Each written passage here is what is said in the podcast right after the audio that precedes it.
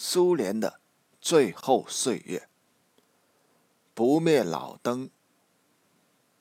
来源：苏联的最后一年。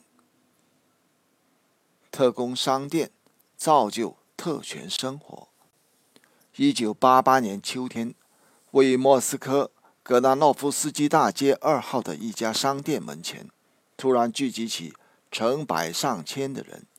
一家不大的商店。为什么能产生如此大的新闻效应，引起如此多的人们关注呢？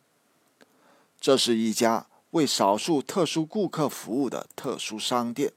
今天是这家商店被宣布关闭前的最后一天。苏联普通人把这类特殊商店的特殊顾客称为特权阶层，说他们是我们的共产主义贵族。这个特权阶层。在勃列日涅夫时期逐渐形成，在戈尔巴乔夫时间进一步发展演变。正是这个特权阶层对苏共从内部瓦解起的催化作用，成为推动苏联巨变的重要因素之一。十月革命后，战争和饥荒严重威胁着新生的苏维埃政权。面包会有的，一切都会有的。列宁在十月电影中瓦西里这句脍炙人口的台词，一时成为流行的经典语句。今天的人们可能难以相信，作为列宁身边的工作人员，会为一小块面包推来让去，但这却是真实的历史。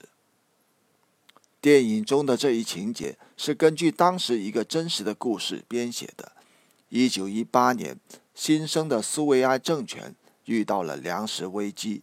在一次人民委员会会议上，时任粮食人民委员会的曲鲁巴突然晕倒，紧急招来的医生检查后说他是饿昏了。作为苏维埃政府主管粮食的最高官员，他拥有调拨几百万甚至几千万普特粮食的权利。但没有从中为自己留下能够填饱肚子的食品。列宁当即建议设立疗养食堂，这让这些为人民日夜操劳的同志们能够吃饱肚子，这是完全正确和无可非议的。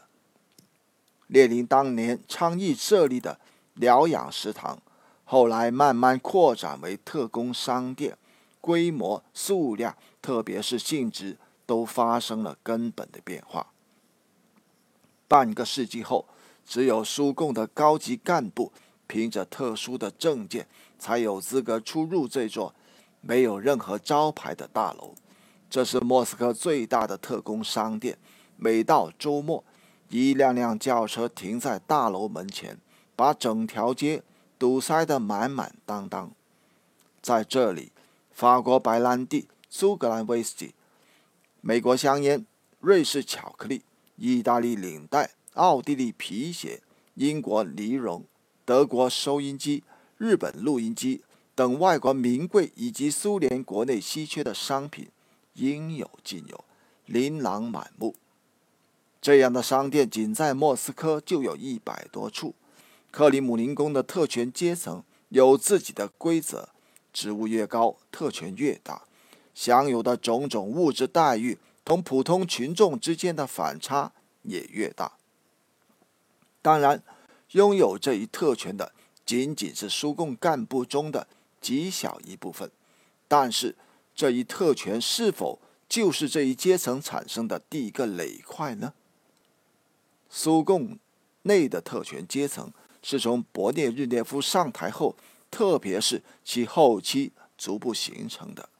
一九六六年四月，苏共二十三大召开，在勃列日涅夫主持苏共中央工作后的首次全国代表大会上，就对党章第二十五条进行修改。勃列日涅夫特别推崇长期主持意识形态工作的苏斯洛夫的一句话。干部队伍的稳定是成功的保障。他从片面追求干部队伍的稳定，发展到了形成领导干部事实上的职务终身制。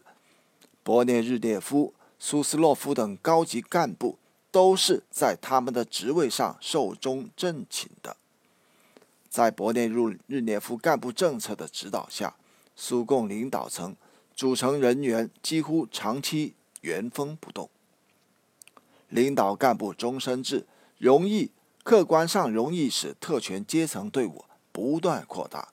为了安排更多的领导干部而设置的机构也不断增加。七十年代末，苏共中央直属的部级部级机构达到了二十多个。其中大部分与政府机构重叠，甚至连机构的名称都一模一样，如农业部、国防工业部、重工业和能源部、机器制造部、文化部等等。特殊待遇，腐败的温床。勃列日涅夫时期的苏共为特权阶层的形成提供了适宜的生长土壤，更多的特殊待遇。往往使刚刚提拔出世享受的高级干部瞠目结舌。利加乔夫曾经回忆道：“1983 年，当他担任苏共中央组织部长后，第二天就给他配备了高级轿车。当他提出换一个比较低档一点的轿车时，竟受到苏共中央办公厅主任的训斥，说他这样做是搞特殊，破坏了机关的风气。”特权带来的享受，不身历其境是无从想象的。在勃列日涅夫时期，特权阶层的子女，仅凭借父辈们的特权地位，就能轻易进入最好的大学，毕业后再进入最优越的部门，并很快走上显贵的权力岗位。特权甚至还可以成为畅通无阻搞腐败的护身符。勃列日涅夫的女婿丘尔巴诺夫，此人仰仗岳父的权势，扶摇直上，仅仅十年时间就从一个低级军官晋升为上将，后又担任内务部第一副部长。在此期间，他贪污受贿六十三万卢布，酿成了震惊全国的驸马案。勃列日涅夫的儿子尤利更是个纨绔子弟。且年纪轻轻，竟当上了苏联外贸部第一副部长。勃列日涅夫后期，莫斯科和各加盟共和国里的贪污腐化问题越来越严重。一九八零年，一位征集人员偶然买到了一排鲱鱼罐头，打开后发现里面装的却是价格昂贵的鱼子酱。鲱鱼。为什么会变成鱼子酱呢？经过艰苦的侦查后，案情终于大白。原来，苏联渔业部一大批官员与某公司达成秘密交易，把索契和阿斯特拉罕两地生产的价格昂贵的鱼子酱，装入贴有鲱鱼商标的罐头运往国外，在西方公司用鲱鱼价格买下，然后倒手销售。苏方参与者从巨额盈利中分占丰厚的所谓利润，并存入瑞士银行。这种倒卖活动竟然持续了十年之久。经查证，此案给苏联造成了价值数百万美元的经济损失，涉及渔业部副部长、渔业生产销售管理局副局长等高官，以及苏联外贸部、食品工业部。太平洋舰队、莫斯科和其他城市的饭店人员，共三百余人。苏共的特权源于官职，一些人认为官职越高，特权越多。要想做官或者升迁，必须讨好和贿赂有关领导，职务也因此有了价格。某些地区就连党委书记都明码标价。在一九六九年。阿塞拜疆一个区委第一书记价值二十万卢布，第二书记是十万卢布。为了维护自己的利益，特权阶层反对任何涉及自己特权的改革，更不可能主动的遏制蔓延全党全社会的腐败。勃列日涅夫对改革能言能语，改什么呀？把工作做好就行了。到七十年代末，苏联部长会议主席柯西金和他的助手起草了一份关于经济改革的报告，引起了部分官僚特权阶层的不满和抵制。结果，柯西金的助手被撤职。体制的瓦解，财富的出路。在戈尔巴乔夫时期，特权阶层已经不仅仅以追求自己的享受为满足，还希望把拥有的一切特权长期占有，并且可以传给后代。在此期间，特权阶层利用手中掌握的各种权力，大肆捞取个人私利，特别是那些直接管理国有企业财富的经济官僚们。凭借戈尔巴乔夫推行商业化、市场化、经济自由化的混乱时机，大搞翻牌经济，把国家财产直接掠为己有，有的大搞权钱交易，获取出口优惠和配额，出口原材料和军火，窃取社会财富；有的在证券、期货交易中获取暴利，兴办银行等金融机构。后来，其中少数人演变成新的金融寡头。一九九一年，莫斯科上万名大富翁中，大部分人是原来的党政干部。